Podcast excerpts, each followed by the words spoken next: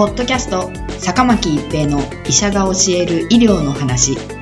この番組は大学病院の内科医であり医学博士である坂巻が疾患や予防医療といった医療に関してお話しする番組です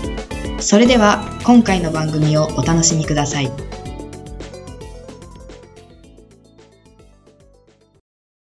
皆さんこんにちは、坂巻一平です。ポッドキャスト坂巻一平の医者が教える医療の話。今回は医学部定員と医師の働き方改革です。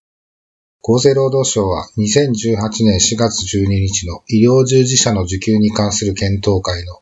医師受給分科会に対し、2020年度と2021年度の医学部の入学定員について、現状の9419人をおおむね維持すると提案しましたが、2022年度以降については医学部定員は減らす方向で議論が進みました。2007年度の医学部定員はおよそ7500人で、2008年度以降の医学部定員は地域枠を中心に増やしてきましたが、現行の暫定増員は2019年度には終了します。そして2021年度までは現状を維持し、2022年度より定員を削減する予定です。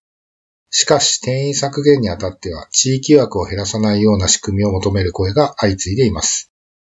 医学部の定員を考える際には、医師受給推計を用いています。厚生労働省は2018年4月12日に、2040年度までの新たな医師受給推計を公表しています。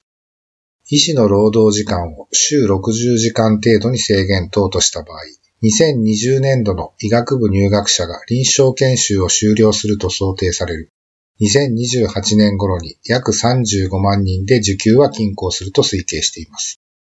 週55時間程度に制限等による推計では、2033年頃に36万人で受給は均衡します。これらのデータをもとに医学部定員のあり方を検討します。今回の推計では、このように医師の働き方改革が進む折、時間外労働の上限規制をかけた3パターンで推計した点が特徴です。ケース1の週55時間制限は、時間外労働の上限が月60時間、年720時間に相当。ケース2の週60時間制限は、月の時間外労働の上限が80時間、年960時間。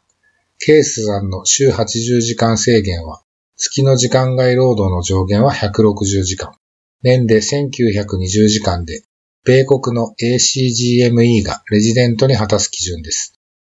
いずれも全医師がこれらの上限まで勤務するという前提ではなく、現状でこれらの基準を超えている医師の労働時間を制限内に削減する前提で推計しています。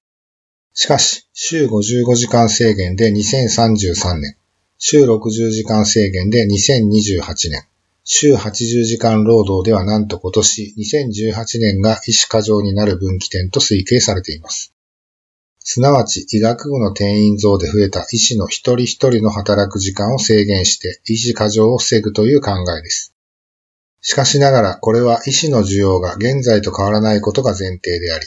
2025年の地域医療構想により全国の病床が10%以上減少し、急性期病床が77万床から53万床に減少することを考えれば、医師に対する需要が減る可能性が高く、医師過剰はさらに早くやってくる可能性があります。裁量労働制で残業代がかからない医師も増える可能性もあり、このような医師が現在と同じように働いて、その分ポジションがない医師が出てくるか、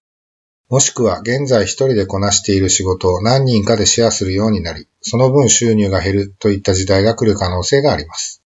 ポッドキャスト、坂巻一平の医者が教える医療の話。今回は医学部定員と医師の働き方改革でした。ありがとうございました。ポッドキャスト坂巻一平の医者が教える医療の話。今回の番組はいかがでしたか？次回の番組もお楽しみに。